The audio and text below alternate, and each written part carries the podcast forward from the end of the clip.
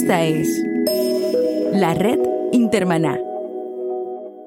Cambio 180. Las librerías debieran de estar conectadas de alguna manera con estas personas que están influenciando precisamente porque normalmente estos que influencian se mueven por todos lados, tienen acceso a mucha información, tienen interacción con otras empresas, con otra gente y toda esa riqueza de información, el buen influenciador comparte ese tipo de cosas. La librería que no está a tono, no está conectada con, no tiene acceso a esa información porque no tiene contacto con esa persona, se está perdiendo, se está perdiendo de, muchas cosas, de muchos datos, de estadística, todo este tipo de cosas que en la librería, el librero puede alimentarse otra vez para mejorar su negocio, para mejorar su, su ministerio, para mejorar todo lo que el Señor le ha dado, ¿no? Que es, es la librería. Lo hizo Apple, Microsoft y ahora Amazon. El gigante online está abriendo librerías físicas a la vez que Barnes Noble está cerrando. Ya han abierto siete locales y en sus tiendas no se puede pagar con cash, sino con tarjetas, o mejor dicho, preferiblemente la de Amazon. La última librería que abrieron en New York tiene 3.000 libros. Sin embargo, Amazon no está necesariamente dependiendo de los libros para mantener a flote el negocio. Por el contrario, están utilizando el espacio como una extensión de su marca. Muchos de los gadgets populares de la compañía, incluyendo la Kindle, el dispositivo de TV, las tabletas y por supuesto la nueva bocina Echo y su ayudante inteligente Alexa están dominando las tiendas nuevas de Amazon. En un contexto como este, ¿qué pueden hacer las librerías que distribuyen productos cristianos para sobrevivir? En cambio 180 dialogamos con Alfonso Guevara, autor del libro Pastores de Carne y Hueso, y además director de ventas y marketing de la editorial CLC. Cambio 180. La librería con contenidos de fe cristianos, para mí siempre lo he dicho, es un punto de luz, es un faro de luz en lugares estratégicos, geográficamente, físicamente, en un barrio, un lugar, en un, en un centro comercial. Yo pienso que eso es, eso es una función más allá de lo físico, una función espiritual. Es un faro de luz porque de lo que ofrece contiene todo lo que tiene que ver con la luz, la luz de la verdad. Entonces, eso es una. Luego, pienso que la tienda cristiana con libros cristianos, que eso ha evolucionado bastante, porque la palabra librería se supone que tenga libros. Y eso ha evolucionado con el tiempo porque los libros en una librería de asuntos cristianos tienen un porcentaje hoy en día. Hay un montón de otras cosas, pero ese es otro tema. Pero el tema de la librería pienso que es también un canal de esos productos con contenido cristiano, contenido de fe. También pienso yo que la librería tiene la función de ser un tipo de extensión de la iglesia sin que esto suene demasiado grande o comprometedor, pero pienso que es una extensión de la iglesia también, porque hay gente que, entra a estos lugares que no tienen contacto con la iglesia y que de alguna manera entra en contacto con la iglesia y por ende obviamente con el cristianismo por lo que hay ahí, por lo que ve, por la gente, por, los libros, por los productos que ve. Hay varias maneras de uno evangelizar. Para mí la favorita no es darle con la Biblia en la cabeza a la gente y versículos bíblicos, sino sencillamente vivir la fe y cuando la gente se interesa en el origen de ese comportamiento, uno le dice, parte de este libro, ¿lo tienes? O la persona dice, sí, yo lo tengo, pero tengo una necesidad. En ese caso, la librería es el aliado del evangelista y el aliado de la persona que hace discipulados, que está buscando ayudar a otras a convertirse en un discípulo de Cristo. Yo en tantos viajes por 25 años ya por todo el mundo hispano y de librerías, y de hablar con una cantidad de hermanos que dirigen o son dueños de librería, en muchos casos me he encontrado con muchos que me han dicho, la librería viene a ser como una especie de hospital. Digo, a ver, explícame eso bien. Me imaginaba por dónde iba, ¿no? Pero dice gente que viene aquí dolida, con problemas, ya sean gente que conoce al Señor o sean incrédulos, y vienen buscando algo.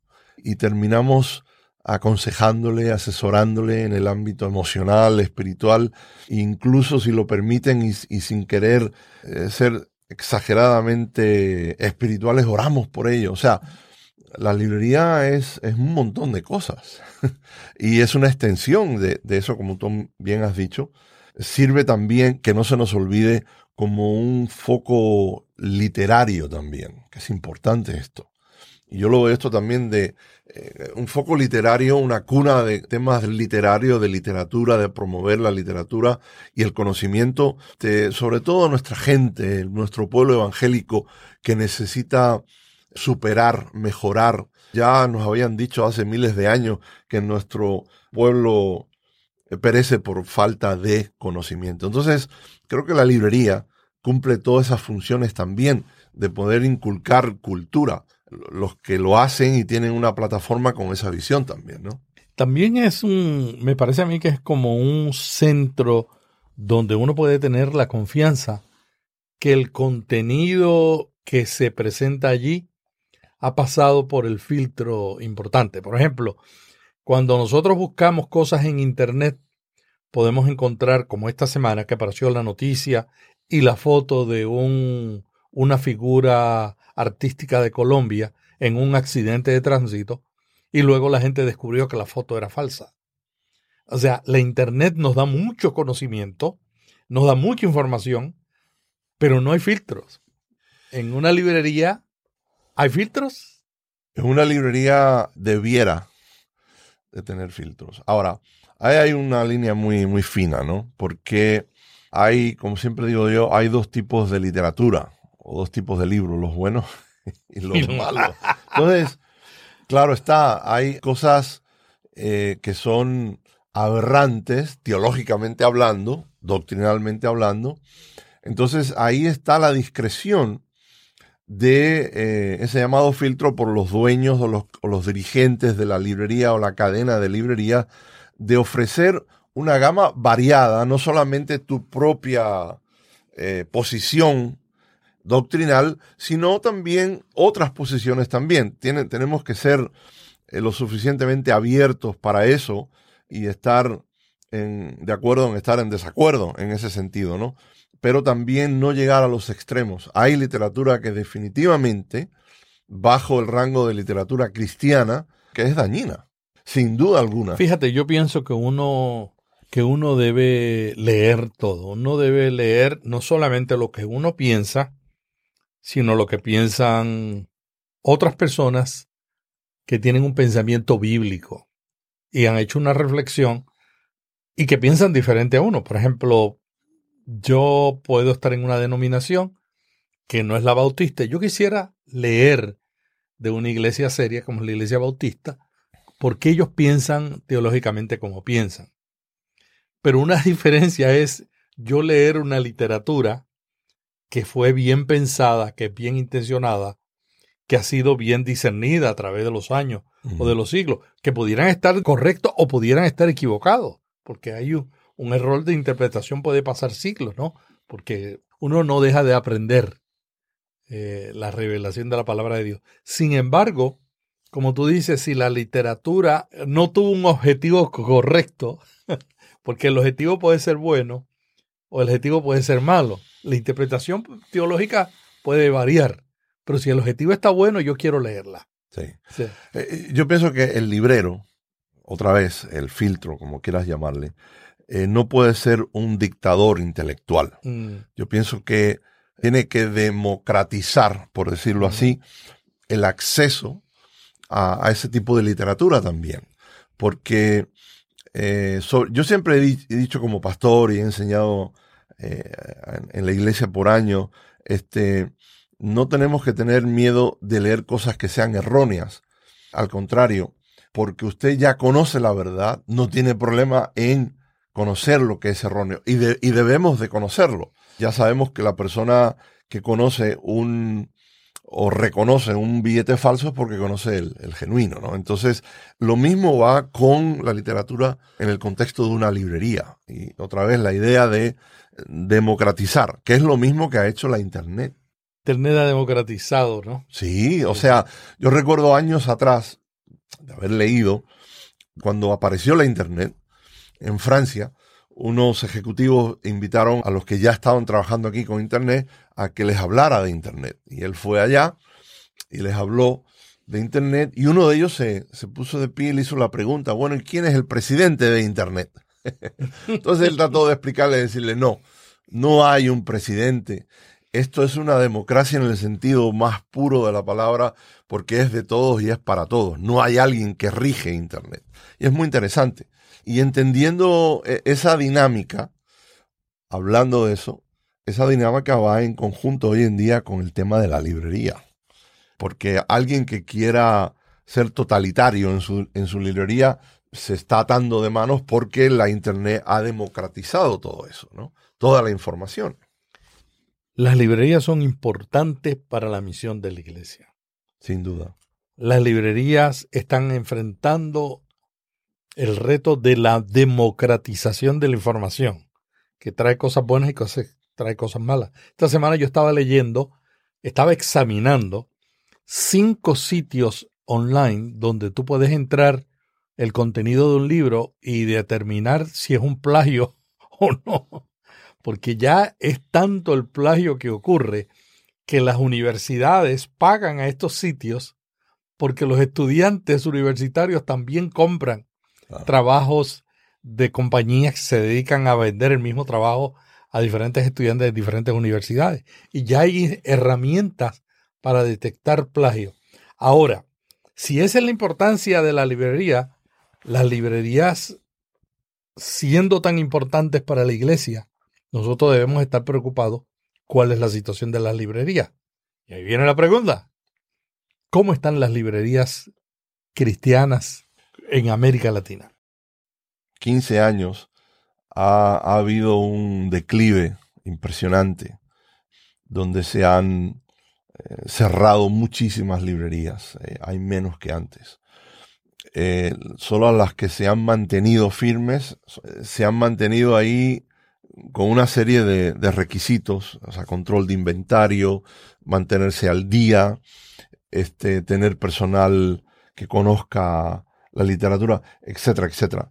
Eh, hay otras que han sobrevivido y por último las que han, las que han cerrado, han sucumbido. Entonces, la realidad de las librerías en, llamémoslas cristianas, en Latinoamérica, en muchos casos están en modo de eh, supervivencia. Solo, reitero, aquellas que son, por ejemplo, cadenas, ¿no? que se apoyan unos a otras, es que han podido eh, mantener una, un crecimiento robusto. ¿Cuál es el perfil de una librería que está viva, que está creciendo?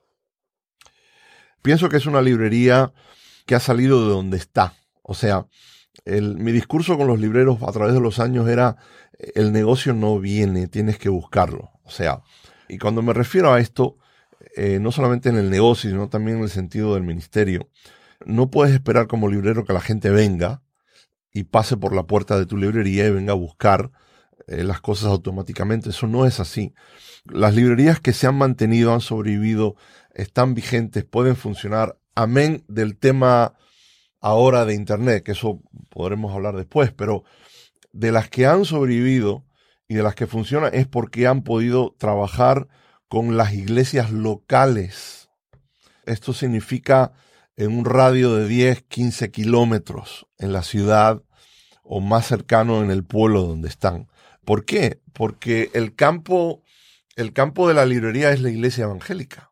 La librería se alimenta, funciona, subsiste gracias a la iglesia evangélica local. Entonces, eh, ahí tiene que haber una, una, fusión, un entendimiento entre el, el, librero, el dueño que tiene una librería o dos, de trabajar de cerca con los líderes en las iglesias para que tengan su bendición.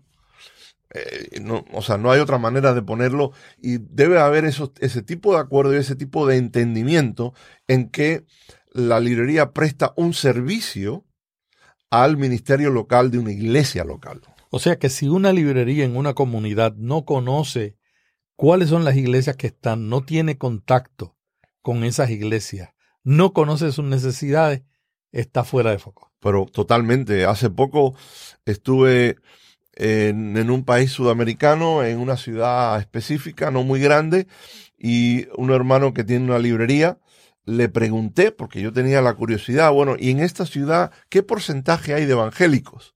No me podía decir. Upa. Entonces no sabía. Entonces, si tú no sabes la cantidad de evangélicos que hay en tu ciudad o en tu pueblo, ¿cómo es que tú vas a poder tener una lectura correcta de a quién tú quieres servir? ¿Quién está ahí afuera? ¿Quién es tu, público? ¿Quién, ¿Quién es tu cliente, por decirlo así? O sea, no es cuestión de, bueno, si tienes unos pequeños ahorros, voy a abrir una librería porque tengo esto en el corazón que me está ardiendo. Muchos lo han hecho así arbitrariamente sin hacer estudio de mercado, sin hacer un estudio de quién es tu mercado, etcétera, cosas básicas. Entonces, por eso es que después de un tiempo se frustran, le echan la culpa a los hermanos que no apoyan al ministerio. Eh, este, bueno, eh, hay de todo. Yo he estado en librerías donde he sacado fotos secretamente, no, no para publicarlas, sino para, para enseñárselas a colegas. Digo, mira, todavía existen estas cosas que es un reguero, un desorden impresionante. Es increíble que eh, uno se pregunta cómo pueden subsistir. Entonces hay que renovarse, tienen que renovar, tienen que buscar modelos de negocio, tienen que informarse, tienen que educarse, tienen que aprender más acerca de, del amén del ministerio, porque el corazón está ahí, pero si no está la cabeza, eh, no vas a poder subsistir. El Señor nos enseñó que debemos ir a buscar al, necesitado. El Señor salió. Hay librerías que se quedan encerrados esperando que la gente venga a ellos. Exacto. No, y las librerías hoy en día que, que, tienen éxito, por usar esta palabra, son aquellas que también se involucran en, en ministerios sociales, que eso es muy interesante porque no solamente es espiritual, lo mismo, por ende, lo mismo la iglesia, ¿no? Pero la librería que se involucra en ayuda social comunitaria, eso es un puente directo entre la gente inconversa, amén de los cristianos, pero los inconversos, decir, caramba, esta gente está haciendo algo muy interesante. Esta gente está ayudándonos y nos está trayendo, eh, buscan bolsas de comida, están, están puentes para conseguir trabajos, contactos. O sea, hay un montón de cosas que la librería que hace este tipo de cosas, y las hay, eh, son las librerías que crecen y que, y que son relevantes en la comunidad donde están. No solamente, no solamente están ahí como librería cristiana, ahí cumplen una función eh, social también y moral muy buena. Yo siempre pienso que la librería cristiana no debe depender en su modelo de negocio de los creyentes, porque si servimos a la iglesia en el sentido que proveemos literatura para el crecimiento espiritual de la gente, pero también hay una comunidad que no va a la iglesia y puede entrar a una librería. Pero si la librería es desconocida, no es amable con esa gente, tampoco tiene un impacto. Eh, yo he estado en librerías eh, donde entra una señora y le pregunta al, al, dependiente o al dueño que está ahí, le mira, este, estoy buscando estoy buscando libros de texto porque mis niños los necesitan en el colegio. No, no tenemos eso acá. Y sale. He estado en otras donde dice, necesito hacer una fotocopia de estos deberes o estas tareas para mi niño en el colegio. No, no tenemos eso o no damos ese servicio acá. La librería evangélica, la librería cristiana, tiene que ser una librería en todos los sentidos para poder llegar a la comunidad de ser un servicio. Porque cuando tú prestas esos servicios y tienes todo ese tipo de cosas, la gente que entra y va a buscar esas cosas va a regresar, pero cuando regrese se va a dar cuenta de que hay otras cosas ahí que le... Oh, ¿Cómo criar a su familia? ¿Cómo está tu matrimonio? ¿Qué es O sea, ese tipo de... O sea, que ese es el concepto del centro de recursos para las familias locales. Totalmente. O sea, identificar cuáles son las necesidades que hay en esa comunidad y convertirse en un centro de recursos que no necesariamente que tiene que ser todo de libros. Exacto. Yo creo que se tienen que reinventar. Hay muchas librerías eh, cristianas Y, y yo personalmente tengo carga, por eso es que todavía sigo zapateando, permítanme esa expresión, eh, Latinoamérica y voy, visito, saco fotos, veo, eh, hablo, investigo y siempre que hay reuniones de libreros que se puede organizar, he dado talleres para ayudar a los libreros a cómo mejorar su, sus librerías. Este, uno acumula toda esa información, ese conocimiento y esa experiencia es para ayudarles, pero sin duda alguna eh, muchos tienen que reinventarse. Algunos les cuesta el cambio. Cuando hay palabra, esta palabra de cambio, pero es que siempre lo hemos hecho así. Es que eh, hay, hay, muchos peros, ¿no? La persona que lleva 10 años haciendo lo mismo de la misma manera ha perdido 10 años de su vida. Y eso pasa en librería. Yo he ido a librerías que he dejado de visitar y regreso una década después y la librería está igual. Pero si tú entras a los lugares donde la gente va a comprar, no es tan igual que hace 10 años atrás. Sí. La composición del inventario, lo que, los servicios que prestan, inclusive la presentación ha cambiado porque tiene que adecuarse a la necesidad de la persona. Eh, un ejemplo clásico de esto eh, se, ha, se, ha, dado aquí en Estados Unidos, donde, eh, porque aquí cambian los barrios, la, las ciudades van cambiando se va mudando la gente, se va y, diferentes etnias entran, ¿no? Yo recuerdo el caso de una librería eh, en una ciudad aquí en Estados Unidos donde era de un barrio donde todos eran blancos, anglosajones, y la librería, pues este, brindaba todo esto a esas iglesias locales. Pero a medida que fue transcurriendo el tiempo, ese barrio fue cambiando, los blancos anglosajones se mudaron a, a los suburbios y ahí fueron mudándose afroamericanos, por ejemplo. Entonces, pero este librero rehusaba cambiar los estantes con los libros eh, que siempre tuvo, eh, sirviéndole a los americanos blancos. Y no daba servicio a los nuevos creyentes negros de las iglesias que iban eh, estando en el barrio él no quiso cambiar, el resultado fue que cerró la librería al final. O sea, la gente cambió. Claro, claro, o sea, y por ende ese principio sirve para cualquier cultura, cualquier movimiento cultural en cualquier país. O sea, tú tienes que ir cambiando y renovándote y reinventando de acuerdo a cómo va también el barrio, la ciudad, el mundo. O sea, este, para que puedas tener un ministerio y para que puedas tener un negocio rentable también. Hay que estar donde la gente está hay que buscar la comunidad. Ya tenemos dos consejos buenos para una librería del futuro. Hablemos ahora de Amazon. Amazon está creando una revolución en el mundo, en la industria de los libros en Estados Unidos, porque el gigante está abriendo librerías físicas a la misma vez que las grandes cadenas están cerrando, como Barnes Noble. Amazon acaba de abrir siete librerías en Estados Unidos y piensa abrir más. Y claro, mucha gente dice, no, pero eso no va a pasar en América Latina. Siempre la gente me dice eso, no, eso no va a pasar en América Latina. Y a los 10 años están diciendo, uy, cómo está cambiando esto.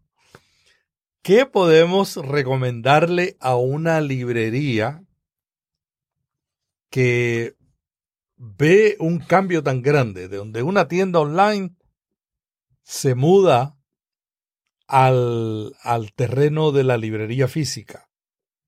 ¿Qué puede hacer una librería para sobrevivir en este contexto de cambio? Muy sencillo y complicado a la misma vez, pero lo mismo que está haciendo Amazon, lo están haciendo otras empresas grandes que no tienen nada que ver con libros y están usando ese mismo modelo. Ahora. Lo hizo Apple. Bueno, y entonces yo me refiero a Walmart y Target y otras tiendas así. Están haciendo lo mismo que eh, ha estado haciendo Amazon. Lo han estado observando, como han visto que Amazon tiene muchos recursos para experimentar eh, en todo lo que es marketing, todos eh, emplean una millonada en esto. Entonces han visto que funciona, dice, bueno, eh, si le funciona a ellos, va a funcionar con nosotros. Entonces, a una escala eh, ínfima, en una librería nuestra, ¿cómo se puede replicar eso? Yo creo que sí se puede replicar y eh, requiere hacer lo mismo que están haciendo para, como dije, a una escala pequeña. O sea, el tema es que lo que está haciendo Amazon es que está creando tráfico, por decirlo así, a sus librerías físicas o a sus tiendas físicas, porque no solamente están vendiendo libros, eh, el libro es una excusa, ¿no? Pero para vender otras cosas que ellos tienen ahí. Pero la librería en sí, la mayoría de lo, que tienen ahí son libros o productos también electrónicos que tienen que ver con libros.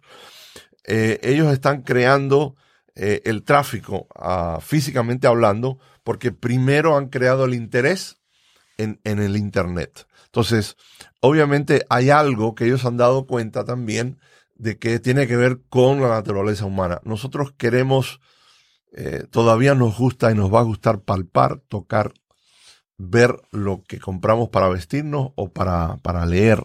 Entonces, eh, que eso es imposible de hacer en, en, el Internet. Pero en el Internet puedes darle un montón de información y de opciones de que incluso en cuanto a un libro lo puedes comprar, eh, pero lo puedes ir a buscar a la librería. Entonces, eh, la estrategia de esto no solamente es vender eh, por internet y que lo vaya a buscar allá en cuanto a lo práctico, que la persona no tiene que esperar. Ese es el mismo principio que yo he dado, por ejemplo, en, en estos talleres para libreros. Yo les pregunto a los libreros cuál es el artículo que más venden en su librería. Entonces, obviamente, el, enseguida todos me contestan la Biblia. Ah, la Biblia, las librerías cristianas. Yo pregunto, ¿y dónde tienen las librerías puestas estratégicamente? Bueno, pues yo la tengo al lado de la entrada, o la tengo detrás del mostrador, o detrás de la caja para que esto y lo otro. Y entonces yo les, en muchos de estos casos les digo, mal, mal. Y se me quedan mirando. Entonces yo les doy el ejemplo de Best Buy. Best Buy es una cadena de tiendas aquí en los Estados Unidos, para aquellos que escuchan esto, que no conocen, es una cadena de tiendas de electrónicos. Y yo les digo, cuando usted entra a Best Buy, el producto que más se vende en Best Buy son las televisiones eh, de alta definición planas. Y les digo, ¿sabes dónde las tienen puestas? Al final. La tienen al fondo. Mm. ¿Por qué? Porque tienen 30.000 otros productos que tienen que vender. Entonces, usted y que quieren que ustedes conozcan. Claro. Entonces, y tú te paseas por toda la tienda y en el camino dices, ay, mira este celular, mira este estuchito. Exactamente. Entonces, ese principio eh, usando de la, de la, experiencia que ya tienen otros que han usado el dinero para invertir en todo esto, vamos a usarlo en nuestra librería cristiana. Cambien las Biblias y pónganla en el fondo. ¿Por qué? Porque usted tiene 20 mil otros productos que necesita mover en la librería. Entonces, Amazon está haciendo también lo Los mismo. Los supermercados hacen también eso, ¿sabes? Sí. Los supermercados ponen lo que tú buscas. ¿Qué es lo que uno siempre compra? Los latinos la, compramos arroz. ¿Y la leche? Y lo, lo ponen en el lugar fondo, del fondo. fondo. O sea, es, es, es eso.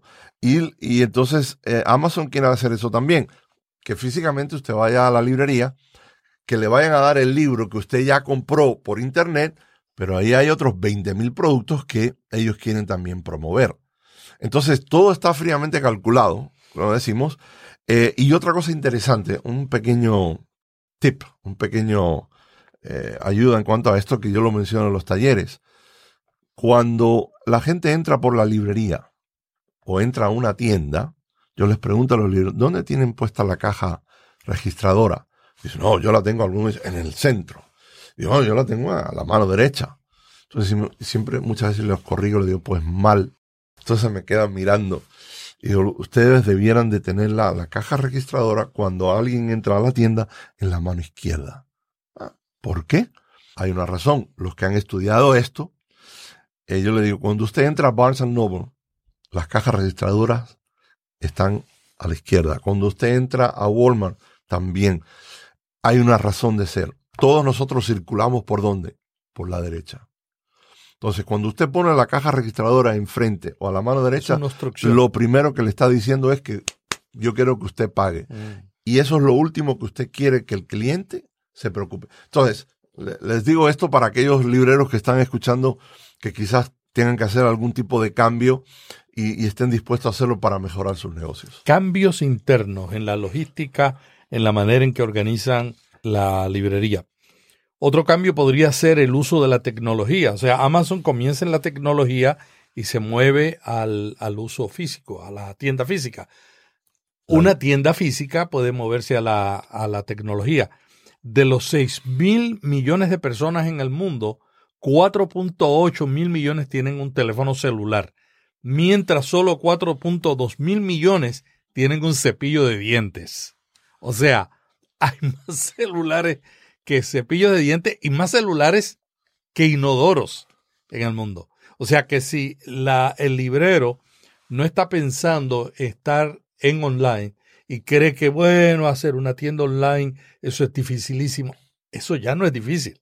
Ahora usted puede contratar un servicio y tener una tienda en una hora montada en su sitio web. Mira la importancia de, de la tecnología. A la radio le tomó 38 años que la gente alcanzara 50 millones de usuarios. Al Internet le tomó cuatro. A la iPod le tomó tres. Y a Facebook le tomó dos años. Y a las aplicaciones le tomó nueve meses para llegar al récord de mil millones de descargas. O sea, vivimos en un mundo que es totalmente diferente. O sea, que si la librería física solamente está pensando en lo físico, está fuera de estrategia. Totalmente es obligado ya hoy en día que una librería, una tienda, tenga su sitio en, Internet. Precisamente porque la gente no tiene que esperar a ir a casa, a ponerse en la computadora, simplemente porque ahora, como bien has dicho, el teléfono inteligente, que en algunos casos nos está haciendo más tontos, pero el teléfono inteligente ha revolucionado todo esto. Esta semana una amiga me contó que compró un libro en Amazon impreso. Ella es editora. Compró un libro impreso y al ratito recibió un mensaje diciendo, ¿quiere empezar a leer el libro? Ya se lo enviamos, pero quiere empezar a leerlo. Dele clic aquí y lo puede descargar electrónicamente para que lo empiece a leer. Ella quedó fascinada, dice, qué maravilla, yo puedo leer el libro aunque solamente compré el impreso. Y ahora está ocurriendo eso. Los libros electrónicos no están creciendo como crecieron hace 5 o 10 años. Ya se normalizó, ya están en punto de equilibrio, no están creciendo tanto. Sin embargo, las ventas de libros en audio se ha triplicado. ¿Por qué? Porque la gente no tenemos tiempo para leer. Yo te lo digo, confieso, yo todos los libros los escucho. Mm. Si me gustan, los leo electrónico. Y si me fascinan, lo compro impreso. Ese es mi orden. Entonces yo necesito una librería que tenga la posibilidad de venderme el libro en audio, de venderme el libro electrónico y venderme el libro impreso. Hay mucha gente así, mileniales, que, que ya no, no leen tanto. No quiere decir que no se esté leyendo. Se va a seguir leyendo y el libro impreso no va a desaparecer. No, e, eso que tú acabas de decir está muy interesante porque es una tendencia que resurgió otra vez porque el libro en audio, recuerdo hace unos 20 años atrás, se intentó, hubo una intentona de, de hacerlo o replicar lo que se hacía en inglés, pero en español no tuvo éxito. Y estuvo dormido eso por un tiempo y ahora, tiene razón, ha vuelto a resurgir por la demanda, acaso quizás por el tema de que la gente no tiene tiempo. Y es el celular también. Ahora tú tienes un aparato en el bolsillo que puedes hacer todo, tomar fotografías, tomar videos, conectarte a las redes sociales, leer un libro, inclusive yo a veces leo libros en, en PDF que el teléfono celular me los lee, aunque el libro no esté en audio. O sea, el teléfono celular ha cambiado la manera en que recibo la información. Pero mi esposa es todo lo contrario. Mi esposa lee el libro y jamás lo lee electrónico o lo escucha. Entonces una librería no puede estar en un campo nada más. Lo tiene que tener impreso, pero tiene que trabajar ya cómo lo va a tener electrónico y tiene que trabajar ya cómo va a recibir también para poderlo eventualmente tener en audio. Esa, esa fórmula, las librerías nuestras eh, cristianas debieran de ir buscando esa, eh, ese modus operandi de formalizar, organizarse en el Internet tener la tienda virtual y obviamente la tienda eh, real. Y dar ese doble servicio. Se lo podemos enviar, pero en el caso es mover, hacer tráfico en la librería para que la gente vaya ahí y sirva y dé ese tipo de servicio. Y es lo que Amazon está haciendo. Amazon está extendiendo la marca. Una marca que ellos crearon en el Internet. Tú dices Amazon, tú dices voy a comprar algo online. Lo primero que te viene a la cabeza es Amazon. ¿Por qué? Porque están las evaluaciones de los libros, porque tú puedes saber, inclusive yo no compro ningún libro que yo no haya ido a Amazon y haya visto los highlights. Los highlights es cada vez que alguien compra un libro electrónico Ah, en. Amazon, lo subraya. Entonces yo voy a, alguien me recomienda un libro, yo voy a Amazon y digo, déjame ver lo que dice. Los comentarios los, la los Sí. comentarios y los highlights, la- los, lo que ha subrayado ese libro. Cuando leo los subrayados, yo digo, no, yo tengo que leer este libro. Sí. Tengo que leer este libro. Y eh, algo interesante que dijo una experta en, en tema de la, la venta minorista, dijo que ya no se trata solo del producto en sí, más bien de la velocidad y el precio.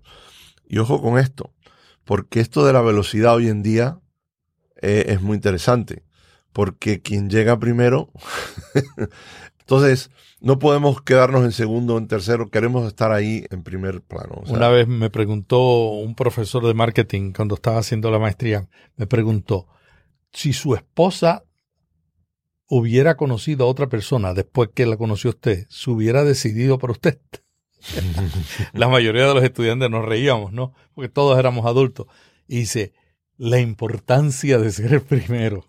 O sea, si usted llega primero y usted toma esa posición como la librería que me ayuda, la librería que tiene el, el tipo de literatura que yo necesito, esa persona, el que viene segundo tiene que, Sí. que luchar más. Regresando a lo que hablé antes de, estas grandes empresas que están copiando o imitando a Amazon, es que Amazon, eh, es que algunas de estas tiendas tenían precios diferentes en Internet y en la tienda física.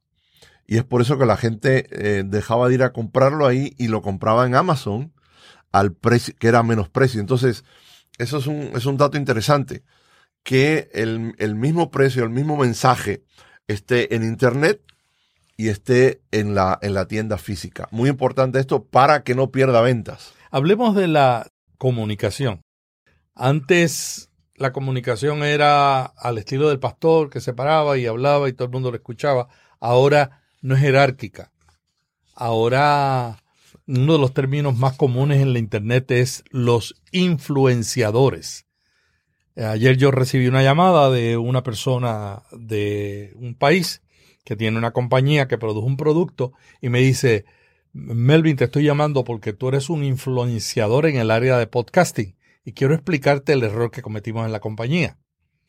Para mí fue un privilegio que me diera eso, porque yo solamente llevo tres años haciendo podcast. Ya la comunicación no es jerárquica, pero que todavía hay influenciadores, o sea, gente que respetamos, Sí. gente que tiene nuestro aprecio, que cuando esas personas nos dicen algo lo tomamos en serio. ¿Cuál es la importancia para una librería identificar esos influenciadores? Bueno, yo creo que las librerías tienen, debieran de estar conectadas de alguna manera eh, con, con estas personas que están eh, influenciando precisamente porque eh, normalmente estos que influencian se mueven por todos lados, tienen acceso a mucha información, eh, tienen interacción con otras empresas, con otra gente y toda esa riqueza de información, el buen influenciador comparte ese tipo de cosas. Entonces, la librería que no está a tono, no está conectada con, no tiene acceso a esa información porque no tiene contacto con, con esa persona, eh, está, se está perdiendo, se está perdiendo de, de muchas cosas, de muchos datos, de estadística, todo este tipo de cosas que eh, en la librería, el librero puede alimentarse otra vez para mejorar su, su negocio, para mejorar su, eh, su ministerio, para mejorar todo lo que el Señor le ha dado, ¿no? Que es, es la librería. Totalmente de acuerdo. Yo conozco libreros, eh, guion distribuidores, que todavía tienen una mentalidad de hace 30, 40 años. Y, y, y no es culpa de ellos, es que no, no conocen otra, otra manera.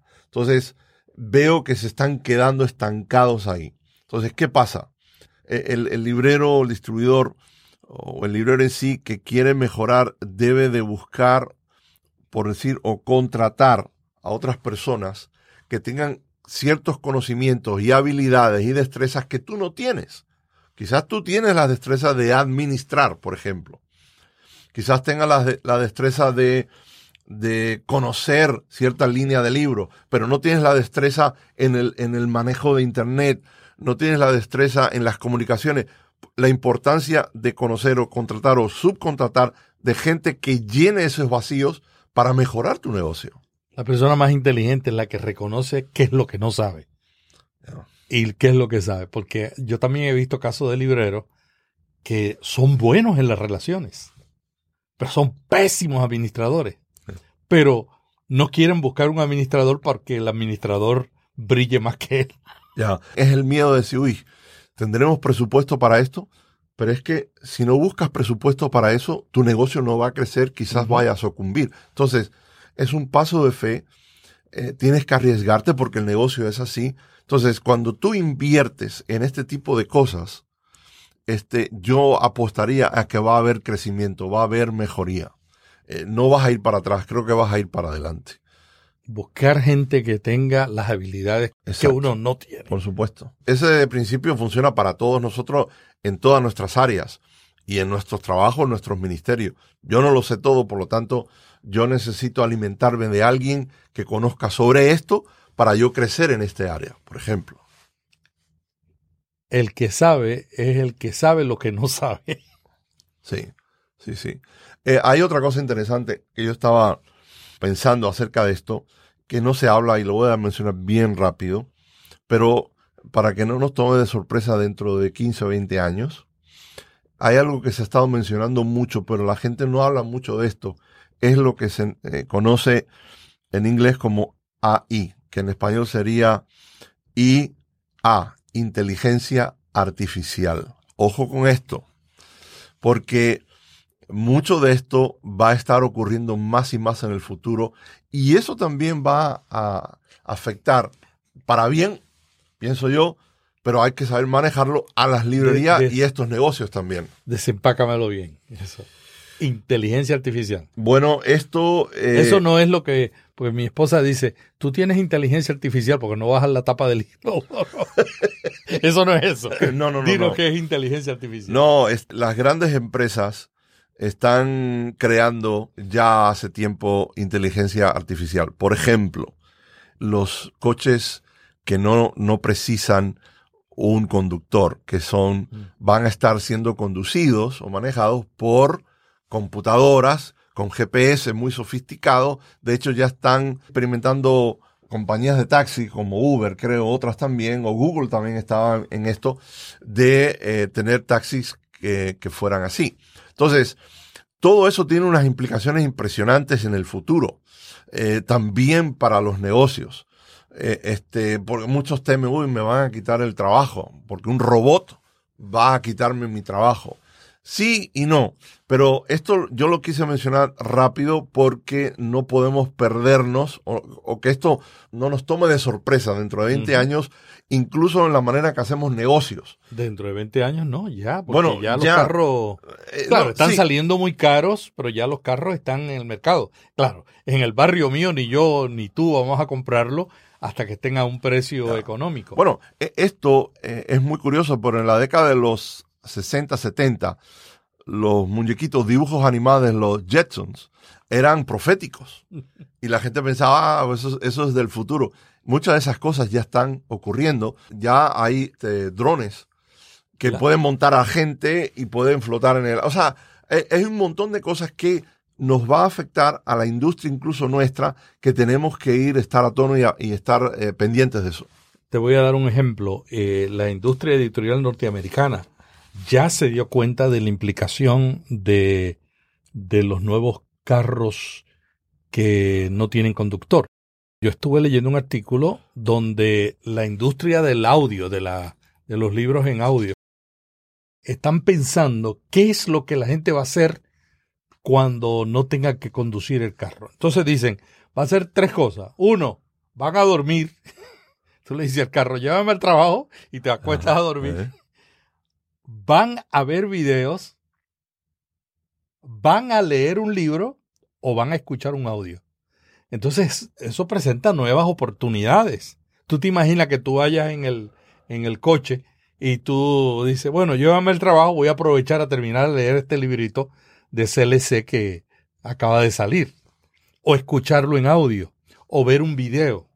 Entonces tiene unas implicaciones tremendas para la librería cristiana. Mira, hay, hay una, una tienda, una cadena de tiendas grande aquí en Estados Unidos, que ya ha estado experimentando con esto.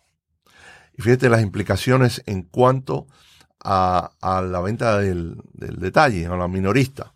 Donde, por ejemplo, y hay, un vídeo que yo lo pongo en mis talleres, muy interesante, que muestra esto. Una señora va a este, a este, esta tienda y tiene su lista. Antes escribíamos a mano la lista de los carros que vamos a comprar. Ahora la tienen, la haces en dónde? En tu teléfono. Entonces, ¿qué pasa? En el momento que entra la persona a la tienda, detectan la lista que tú has hecho porque tú has enviado un mensaje en el momento que entras a la tienda, ellos ya saben lo que tú estás buscando. Interesante. En el teléfono, pum, aparece la, el croquis o el mapa de la tienda donde están esos productos. Y tú vas a buscar precisamente donde están esos productos. Si en, si en un departamento tal de que tú vas a comprar un producto, ya sea detergente, por ejemplo, se está acabando, se ha acabado el producto ese, ya le notificó a un empleado de la tienda en su computadora que tiene que ir atrás a buscar más productos, ponerlo ahí para que cuando tú llegues los recojas, lo, lo busques y lo pongas en tu carrito. Todo eso es inteligencia artificial y ya lo están experimentando. Por eso dije, ¿qué implicaciones tiene eso en nuestras tiendas? ¿Quién sabe si en las librerías en 20 años o en 30, lo que sea, o antes, una persona puede decir, yo estoy buscando un libro que tenga que ver con esto y esto, y estoy buscando otro libro que tenga que, lo ponga en su teléfono, entra a la tienda, su tienda tenga la tecnología para decir, ¡pum! Esto está aquí, aquí, aquí, aquí. Yo, yo estoy haciendo un experimento porque como compro mucha comida orgánica eh, me gusta la comida sana. Tengo un blog de cocina vegetariana, micocinavegetariana.com. Y una cosa que estoy experimentando es con una aplicación que permite, me permite colocar lo que yo voy a comprar, eh, alimentos orgánicos en cada tienda. Entonces yo tengo una lista de los alimentos orgánicos y su precio por libra de Costco. Tengo otra lista de otras, de las otras tres tiendas donde compro productos orgánicos, Walmart y Trader Joe's y qué sé yo. Entonces, fíjate cómo las aplicaciones están cambiando la manera en que nosotros compramos. Y, eso no existía hace 20 años. Hace 20 años nosotros hacíamos una lista en papel y comprábamos de acuerdo a, la lista. Amazon en sus nuevas tiendas no acepta cash.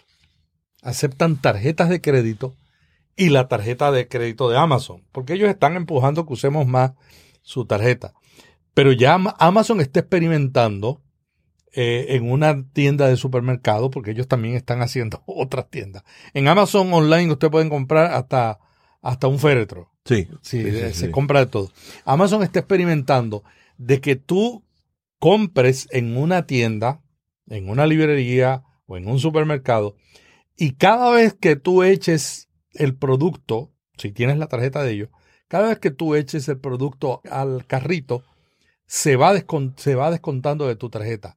O sea, que no va a haber cajero, sino que tú vas a salir por la puerta de entrada y va a hacer plin, puede salir. O dice plin, hay algunos productos que no, no se registraron. O sea, la manera en que compramos se está transformando de una manera extraordinaria. Y si la librería no está al tanto y cree que esto va, no, eso es de los americanos, eso no va a llegar a nuestro país, de repente se levantan un día por la mañana y llegó al país Totalmente de acuerdo. Es por eso que yo espero que esto que estamos hablando por lo menos despierte el interés para investigar de hermanos y amigos eh, libreros donde nos estén escuchando, de por lo menos este, eh, tratar de ponerse al día para mejorar su negocio y su ministerio y para que sea más, más efectivo en, en el lugar donde, donde el Señor lo ha puesto. Yo sigo volviendo a lo mismo.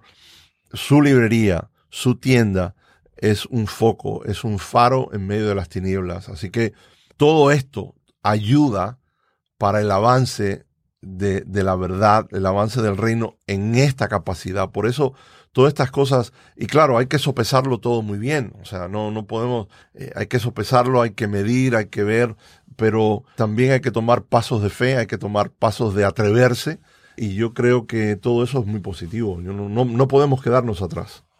Terminemos con tres puntos claves para sobrevivir en un mundo de cambios. Comentemos sobre la administración de inventarios, crear comunidades y volver al pasado donde el librero era un consejero. Comencemos por la administración de inventario.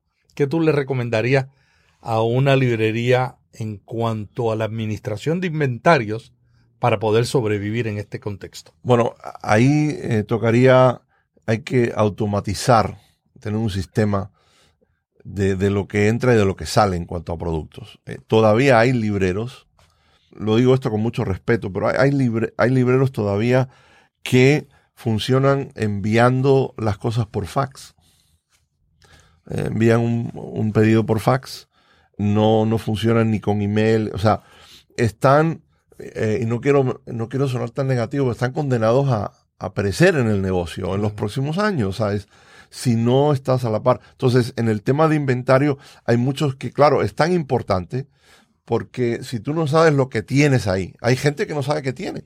Las veces que yo he ido a, dar consultoría o consejería a algunas librerías que tienen problemas financieros, siempre la causa está en dos lugares, en el liderazgo, o sea, esa capacidad que tú mencionaste de reconocer las debilidades y traer a alguien que sepa más que yo en esa área, y en el inventario. O sea, tienen el inventario que la gente no está comprando no lo liquidan y el inventario que la gente quiere no lo pueden comprar porque no han liquidado el otro, tienen una deuda, no han pagado y como no han pagado, no pueden comprar. Claro.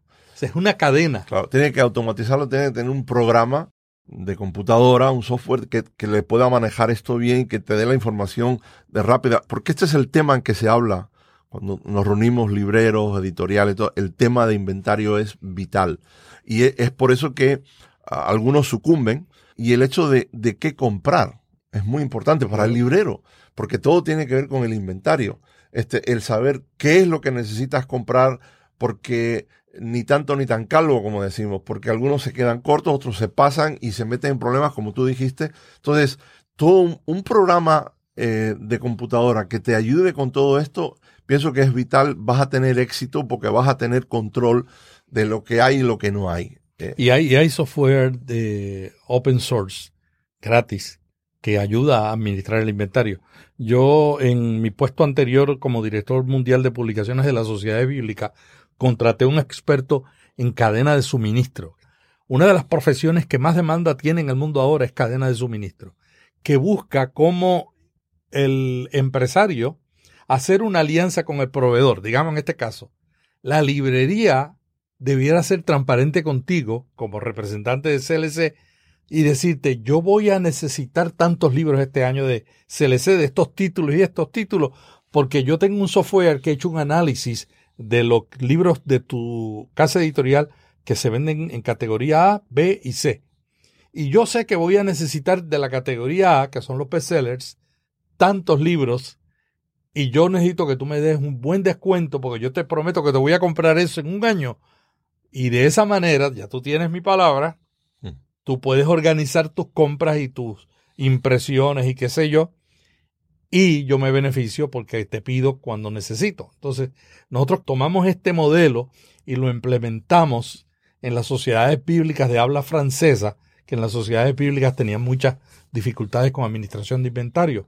Y están saliendo al otro lado. Están saliendo al otro lado porque ellos saben cuáles son los productos de categoría A los B, los A son los que nunca, nunca pueden faltar. O sea, si yo tengo un libro bestseller de CLC o de Editorial Clie o de Harper and Collins o de la firma que sea, y ese libro yo no lo tengo, estoy perdiendo una venta. Entonces yo necesito tener aquellos que son esenciales. Ahora, los libros nuevos son sangre nueva. Si no hay libros nuevos, eh, también estoy perdiendo. Entonces tengo que tener los, los que se venden, pero también los nuevos.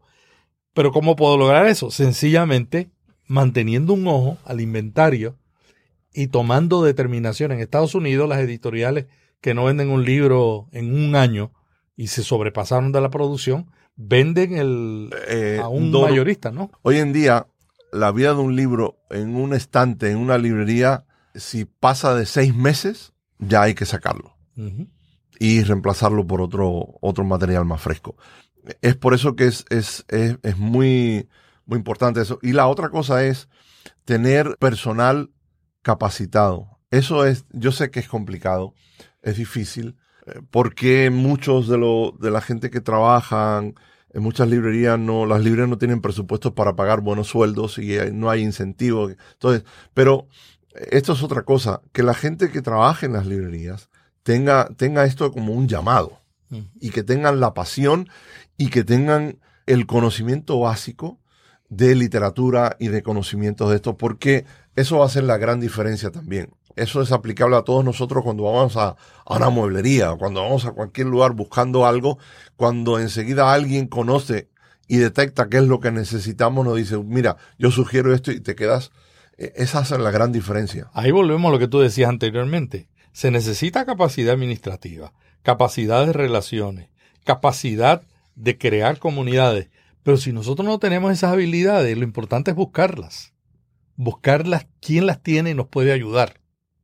Y a veces puede ser un proveedor que le puede ayudar al librero, o puede ser de la misma audiencia que sirve. Hay gente que logran una relación con una librería y dice, mira, yo soy experto en esta área, yo te puedo ayudar porque creo en lo que estás haciendo. ¿no? Eh, otra cosa en cuanto a inventario, eh, porque me han, bueno, ¿y qué hago con, con estos libros que no se mueven? Que ya son aquí unos dinosaurios.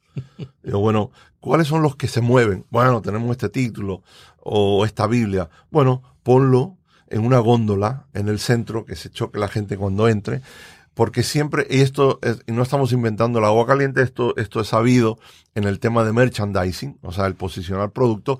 Cuando tú pones un producto caliente que se conoce, ¿no? Un producto que vende mucho y pones al lado uno que no se mueve, el, el, que, el que se vende mucho va a ayudar a empujar la venta del otro que está al lado. Eso siempre ocurre. Y la venta del, del 75%, la venta del 2 por 1 tantos modelos. ¿no? No, hay muchas cosas que se pueden hacer creativas para hacer dentro de una tienda. Eh, otra de las cosas también, eh, hacer cosas diferentes en la tienda. Eh, abra espacio para un sábado tener un café ahí, Claro. invitar a alguien, haga algo diferente, de, de tal manera que rompa los moldes. Hay que pensar fuera de la caja. Sí, y eso de crear comunidades es bien clave para la librería. Yo creo que estamos en la época de las relaciones y son relaciones virales. Alguien conoce algo bueno de esta librería y se lo cuenta a otra persona. Yo no compro nada si no escucho la voz de un amigo que me dice, esto fue, esto lo compré, puedes comprar allí y me gustó. O si entro online, leo las reseñas, yo siempre comienzo con las peores y miro las que son malas y digo, este se levantó por el lado izquierdo de... No tomo decisión con una, pero empiezo con las malas, porque algunas de las malas son de que la persona se levantó por el lado equivocado, pero otras de las reseñas negativas es que la persona tiene una preocupación que yo también tendría. Entonces voy a averiguar en las buenas a ver si eso está. Yo creo que las relaciones son importantes. Nosotros necesitamos buscar crear relaciones online pero yo luego llevarla fuera de online. Y te voy a contar la experiencia. Yo tengo una comunidad online que se llama Mi Comida, Mi Comida Vegetariana en Facebook. Vayan ahora mismo. Tiene 38 mil, más de 38 mil personas. Esa comunidad yo la desarrollé en nueve meses. Porque la anterior tenía 39 y un día Facebook la cerró no me dieron explicaciones. Yo dije, ¿habré violado alguna norma? Y no había violado ninguna norma. Yo creo que no la violé. Y me cansé de escribirles y nunca me dijeron por qué me habían cerrado una comunidad de mi cocina vegetariana que tenía más de 39 mil en ese momento. Y sencillamente alguien me dijo, comiénzala de nuevo. La comencé y ya tiene 38 mil en menos de un año. Entonces, ¿Qué es lo más importante? Estar en Facebook. Sí es importante que la librería esté en Facebook. Cree la comunidad en Facebook. Publique no solamente cosas de lo que usted quiere vender, porque hay librerías que dice, oye, el especial de esta semana, o nos llegó tal libro. No, tenga una estrategia de compartir cosas, inclusive que si el autor tal hizo tal cosa, notas de, de otra gente, no solamente de ustedes, pero trate de sacar esa comunidad fuera, que es lo que yo estoy ahora en esta etapa, creando una comunidad fuera de mi cocina vegetariana y de todos los blogs que produzco. Porque si está fuera, yo la controlo. Si yo tengo un boletín de la librería, conseguí por Facebook que la gente se suscribiera o por el sitio online, entonces yo tengo una comunidad que yo controla. Mientras esté en Facebook, la controla Facebook y Facebook para los que no lo saben, si usted crea un sitio de Facebook, en este momento, dicen los expertos, que lo que tú publicas lo enseñan a 7% de tus seguidores. Yo tengo 39 mil en esa comunidad, no son 39 mil los que están viendo. Entonces tengo que, tengo que publicar varias veces al día, por lo menos dos veces al día en Facebook y en Twitter dicen que hasta una vez por hora. Quisiera cerrar, Alfonso. Tú tienes mucha experiencia asesorando a librería hay un librero que era la figura del librero del pasado, que era el librero asesor. ¿Se ha perdido ese sentido del librero consejero? En cierta manera sí. Eh, y, hay que rescatar eso, pienso yo. Eh, pero el, librero que es consejero es el librero que lee. yo eh, doy conferencias con pastores y yo les digo a los pastores, el problema que tienen muchos pastores, la mayoría es que no leen. Amén de las congregaciones de los cristianos hoy en día no leen. Leen la Biblia para predicar. Es un reto grande que tenemos de inculcar eso, pero este no leemos. Entonces el librero eh, tiene que leer para poder, para poder ser ese tipo de, de asesor. Yo eh, constantemente estoy inculcando en eso con, con la gente eh, y claro, yo mismo tengo que ser lector, si no, yo no puedo hacer eso. Entonces, eh, yo creo que parte de, esa base y también el librero tiene que tener o estar involucrado en algún tipo de ministerio en su iglesia también. La otra cosa importante que quería decir es que la, librería tiene que salir, valga la redundancia, de la librería. Porque eh, prestar atención a las diferentes temporadas del año. Día de las Madres, los Padres, Navidad, Semana Santa, esto y lo otro y ver las actividades que tienen las iglesias locales y aunarse con ellas.